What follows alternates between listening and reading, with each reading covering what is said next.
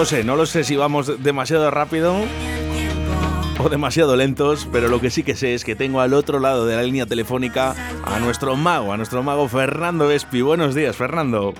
Muy buenos días, Oscar. ¿Qué tal? ¿Vamos demasiado rápido? Bueno, no lo sé. Yo creo que, últimamente, últimamente nos estamos acelerando, sí. Oye, te iba a comentar porque eh, no he valorado la entrevista porque realmente además eres un buen amigo mío, pero sí que tengo la primera pregunta, es la única que tengo preparada, Fernando. Eh, ¿Los magos podéis hacer que no exista el COVID?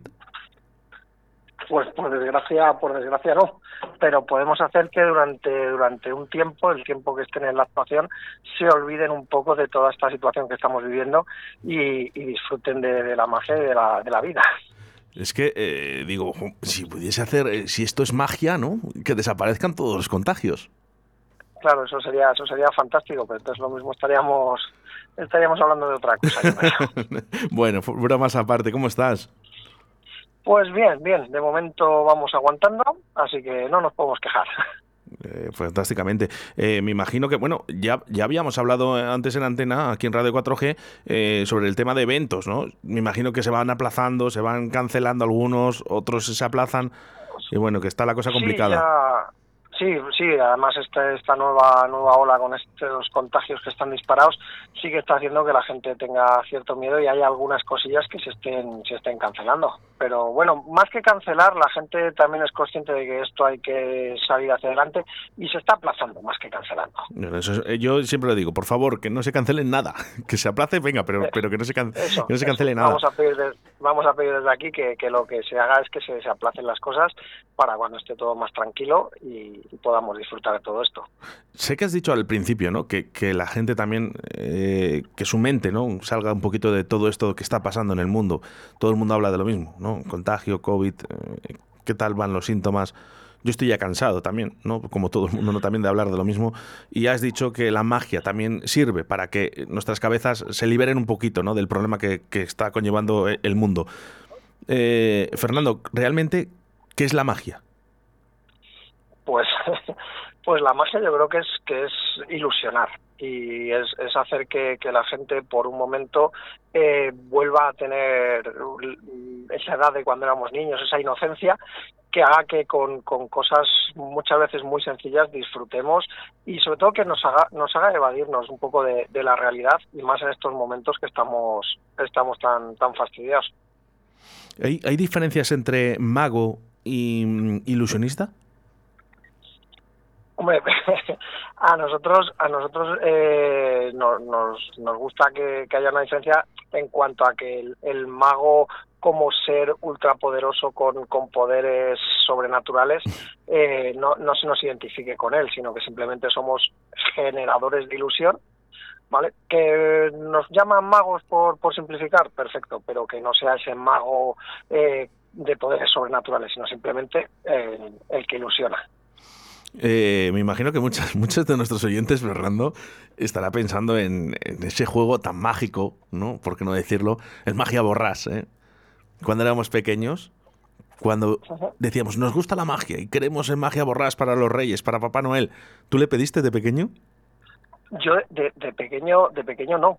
Yo ya cuando, como empecé tarde en esto de la magia, a mí el juego me llegó, me llegó tarde, pero me llegó y con la misma ilusión que si tuviese ocho años. O sea que, pero sí es un regalo fantástico para iniciarse la magia, para para empezar con este mundillo. Es un regalo estupendo. Hablaba con Fernando Arribas eh, ¿no? sobre el mundo de la magia, eh, ¿verdad? Eh, Fernando, un grande ¿no? de, España, por cierto. ser mago es, ser una, es una profesión, no es algo que digas, no, es que, bueno, un rato libre, ¿no? No, no, es una profesión.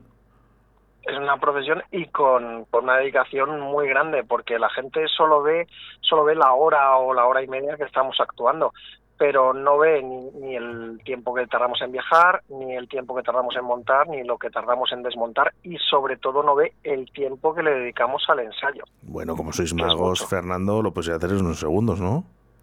No, no, no, no, no. Esto, esto, esto tiene, esto tiene truco y el, el truco es la, constancia, el trabajo y el ensayo para que luego en la actuación parezca, parezca que, que, es magia. Pero, pero hay mucho, mucho trabajo detrás que la gente no, no, no sabe o no conoce pero, pero realmente laborioso todo esto. Bromas aparte, eh, tenéis un título de mago.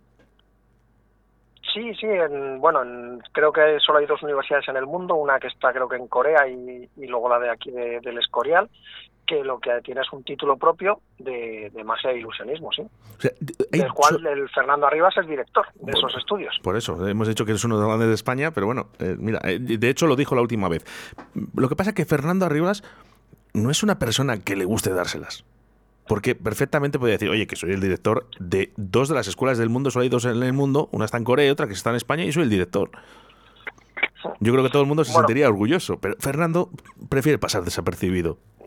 No, Fernando, Fernando está muy orgulloso y, de hecho la comunidad mágica creo que debería agradecer mucho a, Fernando no solo el tema de, los estudios, sino toda la, toda la implicación que tiene con, con la magia en general. De hecho consiguió que, que los magos facturasen el IVA al 10% y no al 21%.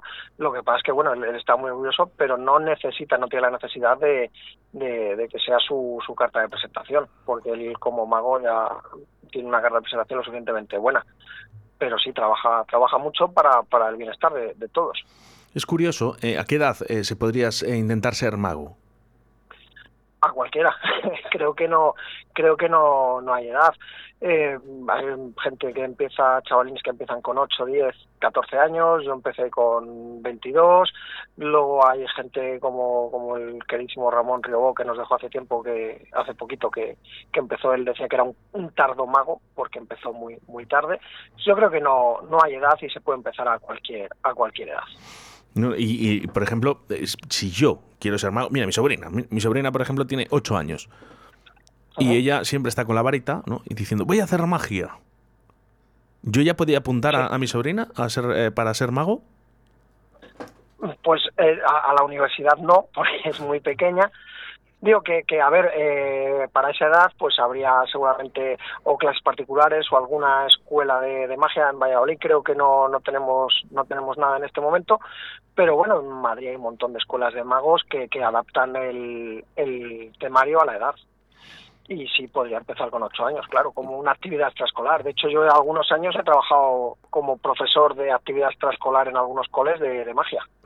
Y a Fernando, a Espi, que estamos en estos momentos hablando, hay que agradecerle todo lo que ha hecho por los niños y por la magia, porque él es el responsable de irse a África, ¿verdad? Bueno, sí, eso fue, fue una, vamos, un, viaje estupendo con, con mi primo que, organizamos hace, hace ya casi cinco años y que, bueno, es, es, es, parte de, un, de una colaboración que llevo haciendo durante más de 12 años con, con la Fundación Abracadabra, que vamos a hospitales, a residencias, o sea, realizamos un montón un montón de, actividades y una de, de, esas actividades fue el viaje a Mozambique, que fue una experiencia inolvidable. Y que los niños yo creo que lo van a agradecer, se van a acordar de ti toda la vida. Sí, vamos, y los niños y, los, y los mayores, porque la verdad que, que ahí disfrutamos todos, disfrutamos todos. Qué bonito. Oye, eh, siempre, no sé si te lo habrán preguntado a ti, yo supongo que sí, pero eh, estamos en la radio y muchos de nuestros oyentes van a pensar, ¿te acuerdas el día que Anthony Blake adivinó el número del gordo? Sí, claro. ¿Fue en el año? Claro, claro. ¿En qué año fue? Si es que no, no recuerdo la, no recuerdo el año. No, no, no, lo, no lo sé, exactamente no, no lo sé. Puede ser el 2007, 2008, por ahí andará la historia, mm, ¿eh? yo creo. ¿eh? No lo sé, no lo sé. Sí que es verdad que, que muchos magos, eh, cuando llega la, época de la lotería del gordo de Navidad, lo, lo hacen. En su momento Anthony Black tuvo una repercusión a nivel nacional, pero, pero es un, un, juego, una, una, ilusión que realizan bastantes magos, sobre todo en épocas navideñas. Lo que pasa es que suele tener una repercusión más, más local a nivel de televisiones locales o de radios locales. Ya, pero eh, sí que es verdad que a, mm, partir de aquí, ¿no? De, que Anthony Blake eh, adivina el gordo de Navidad, o, ilusiona, mejor dicho, ¿no? Sí, se ilusiona con la adivinación del gordo de Navidad. Yo creo que hay un, hay un antes y un después en el mundo de la magia. Quizás por esa repercusión de eh, las televisiones. Sí, a ver, también es verdad que, por ejemplo, Juan Tamariz y, Pepe Carroll hicieron un, grandísimo trabajo a nivel mediático cuando el tema del 1-2-3, cuando estaba el programa del, del 1-2-3, sobre todo Juan Tamariz, que además sacó unos, unos vídeos en VHS que eran para que la gente los comprase de Chanta Tachán, el programa de Chanta Tachán de, Juan Tamariz. Eh, luego estuvo en, en cuatro Jorge Blas con el programa de Nada por aquí. O sea, son cosas que al final han ido poco a poco, poco a poco, y pues, pues también lo que comentas tú de, Anthony Blake, pero son cosas que, que, digamos, con el paso del tiempo han ido pues un poco metiendo metiendo la, la magia en, la, en las casas de los de, aquí de la gente. ¿Te ha dado por, no sé, pensar, ¿no? ¿Cómo, cómo pudo hacer eso? Eh, sí, sí, sí, claro, claro, es algo que en su momento pues pues la gente se preguntaba cómo se hace y los magos pues muchas veces sabemos los secretos de los compañeros. Bueno, ya me lo dirás, porque si eso vamos a vamos a, vamos a medias. No podría, tendría que tendría que, que acabar contigo de alguna manera. Oye, hay, trucos eh, que realmente. ¿Cómo entrenáis, no? ¿Cómo realmente, con Fernando Arribas, por ejemplo, ¿no? Crear nuevos trucos de magia, ¿vale? Constantemente, ¿no? Para ir cambiando. O sea, ¿de qué manera entrenáis? ¿Cuáles son vuestras posiciones? ¿Dónde quedáis? ¿Dónde realmente hacéis esto? Para que luego bueno, lo veamos nosotros. Bueno, normalmente el, trabajo del mago es un trabajo muy muy solitario, pero sí que es verdad que cuando trabajas con otros magos, trabajas con más gente, el digamos el, fruto el fruto es mucho mucho mejor. Eh, cada uno tiene su forma de trabajar, cada uno tiene su, su estilo. Y, bueno, pues sí que las sociedades mágicas nos, nos reunimos habitualmente. Nosotros, por ejemplo, aquí en Valladolid nos reunimos una vez a, a la semana los, los jueves y comentas, te echas una mano, ayudas, pero cada uno tiene, cada uno tiene su método de, de creación o de ensayo. ¿Cuál es el tuyo? Venga, déjame pues, estirarte pues un poquito, anda. Que además, que es que con otros magos... de que en este momento hay sobrecarga en la red. Rogamos vuelva a marcar. Bueno, pues esto no me había pasado nunca. Vamos a intentar, porque Movistar me dice que hay sobrecarga en la red. Bueno, ¿les ha pasado a ustedes alguna vez esto? Yo a mí no. Vamos otra vez a llamar, a ver si es posible que no, vuelva a pasar esto. Qué curioso, de verdad. Dice, recuerdos a Fernando a través del 681-07-2297. Por favor, si es en mensajes de notas de voz, os lo agradezco, ¿vale? Para que sepa nuestra audiencia quiénes sois ya estamos aquí. Eh, bueno, no te lo vas a creer, Fernando. Eh, hemos hecho magia, ¿no? Porque es la primera vez que me pasa, ¿vale? Que me dice que Movistar, que tiene sobrecargada la red. ¿Qué estás haciendo? ¿Tienes, demasiada energía, Fernando? Pues, pues puede ser, puede ser. hay que estar a carga a tope para, para afrontar todas las cosas que, que vienen. Ha dicho comentaba... Sí, perdona, Fernando, continúa, por favor. No, te, te, comentaba que bueno, pues yo depende, pues muchas veces tienes algún algún efecto que es comercial que has comprado y entonces bueno, pues le buscas la, la forma de darle tu toque personal, de darle tu presentación y otras veces cuando quieres crear algo nuevo, pues básicamente lo que lo que yo suelo hacer es decir, ¿qué es lo que quiero conseguir? ¿Cuál es el efecto final? Que esto viaje de aquí a aquí y luego voy buscando métodos que, que sean naturales, que no resulten sospechosos y que sean posibles así hasta que hasta que lo consigues. Muchas veces eh, se consiguen, pero otras muchas pues son, son proyectos que quedan ahí en el, en el cajón. Eh, Fernando, ¿ha habido alguna ocasión, ¿no? que estás delante del público, de cara al público, y no ha salido ese truco de magia, o te han pillado? Eh, sí. yo creo que nos que nos ha pasado a todos. Quien, ¿Sí? quien diga que no, yo creo. Sí, alguna vez pues puede ser que no salga, eh, pillar es, más complicado porque normalmente el ensayo el ensayo te lleva a que a que por lo menos no te pillen pero sí siempre puede fallar algo y de hecho un, por ejemplo un compañero de Valladolid tiene un libro maravilloso para los magos que se llama el ensayo del fallo. Cómo ensayar cuando cuando falla. O sea tener en cuenta los fallos. Es Ángel Simal que es un grandísimo mago de, de la asociación nuestra. Y, y muchas veces eh, se falla. Lo que pasa es que como normalmente eh, el mago va por delante el público no sabe qué va a ocurrir y bueno, si tú lo tienes ensayado lo tienes y, tienes tablas, pues muchas veces sales de la, de la situación de mejor, peor, de una manera, de otra, y muchas veces el público no se entera que has fallado porque no sabía lo que iba a ocurrir. No, no, yo no lo he visto, yo nunca he visto un fallo y de hecho, eh, tú lo sabes, Fernando, que yo soy de las personas que le haces un truco de magia y, me cabreo, porque digo, ¿cómo es posible? Vamos a ver, yo quiero saber cómo se hace, pero lo que pasa que sí que es verdad que si sabemos cómo se hace, pierde ese encanto. Claro, yo, yo eso lo, lo, comparo un poco como cuando uno va a ver una película. Uno va a ver una película y si se mete mucho en el ambiente de la película, si llora el, si muere el protagonista puede llegar a llorar y sabe que es mentira, que el que no ha muerto, que es un actor y es, un es, todo mentira. Y no se pone a buscar pues estos efectos especiales, esto no. Entonces, bueno, es un poco como quiera uno plantearse el, el ser espectador de un espectáculo de magia. Si, si quieres disfrutar y demás, pues te dejas llevar y, y ya está. ¿Has usado la magia para, no sé, eh, para tu pareja o para ligar o con tus padres o con alguien para conseguir algo? Mm, bueno, no, no, no, no, la verdad que no. De hecho, de hecho, cuando estaba terminando la carrera, muchos profesores me decían, no, bueno, probarás, porque como eres mago, te esconderás la chaleta. No, no, no, he sido, he sido legal. Y para ligar, yo creo que es un, un poco un, un tópico, un tópico típico el que los, los magos usamos la magia para ligar. Yo en mi caso voy, actúo y Santas Pascuas. Igual cuando era más joven sí que lo intentabas y tal, pero creo que a mí no, no me ha funcionado nunca. ¿Lo de copiar haciendo magia? ¿Lo intentaste? No, lo de, lo de ligar. Lo de ligar. Ah, lo de ligar. copiar ha sido muy legal. Copiar ha sido muy legal. bueno, yo, yo te puedo decir, en la portería no, no, no hacías magia, ¿eh? No, no, como que no, eh, convertía balones fáciles en goles. ¿eh? Por eso mismo. Vamos con mensajes a través del 681-07-2297. Muy buenas, Fernando. Un abrazo muy fuerte y me alegro de escucharte, que te estoy escuchando por aquí por la radio. Un abrazo muy fuerte, grande portero. Eduardo Balbuena nos escribe. Hombre, hombre, el amigo Edu. bueno, eh, de buenas amistades tienes, Fernando. Sí, bueno, yo creo que, que de esa época, ¿verdad? Sí, sí, ya.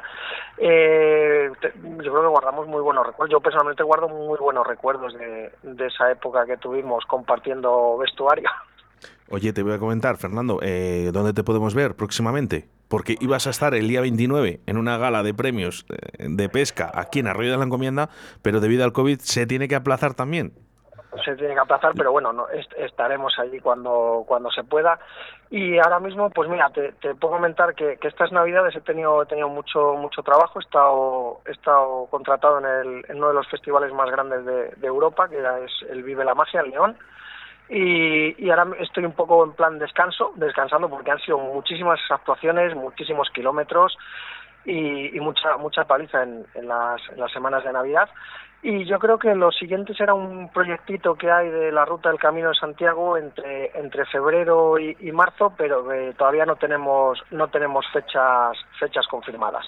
Y luego ya en verano seguramente ya van saliendo algunas fechas de fiestas de pueblos y mira, esta mañana me han, me han llamado para confirmarme que el 16 de junio estaré en un pueblito de Salamanca que se llama Cubo de Don Sancho. O sea que ya van saliendo, van oh, saliendo fechas. Lo que sí que vamos a confirmar, Fernando, y esto sí que es eh, inamovible ¿eh? y va a ser verdad, es que la magia va a ser eh, parte importante en este año 2022 en Radio 4G, en el que comenzamos contigo, pero estarán tus, tus compañeros también. Pues pues yo por mi parte y seguramente por los mis compañeros te agradecemos esta, esta oportunidad que nos das de dar a conocer un poquito nuestro trabajo, de darnos a conocer como, como magos, como personas y, bueno, pues súper agradecido. Y gran persona que eres, Fernando Espi. Igualmente. Bueno, pues eh, poco a poco iremos eh, eh, trayendo a, diferentes magos de la ciudad y además iremos hablando un poquito. Hoy la entrevista ha sido más, bueno, pues un poquito más divertida porque Fernando Espi además es buen amigo mío y por eso ha sido así. Pero prometemos. Hay, confianza, hay confianza. no destapar ningún truco de ningún mago. Fernando, Espi, un abrazo muy fuerte. Te dejo con un invierno sin tragedias, eh, que sería muy bonito, de Onira. Un abrazo. otro abrazo, gracias.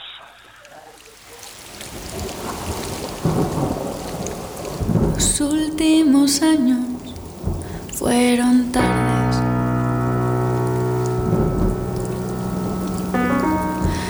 Noches de un invierno sin tragedias. Lluvias de verano en un pantano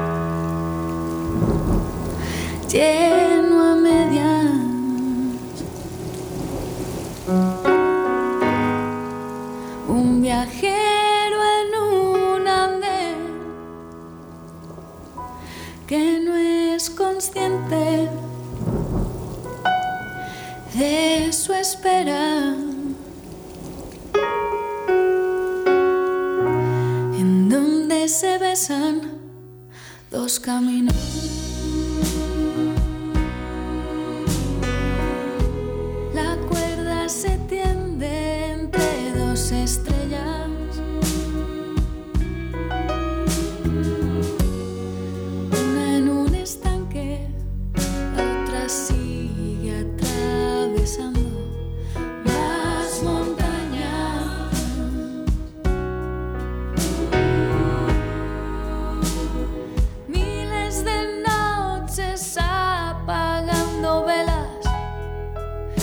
Nos extrañan.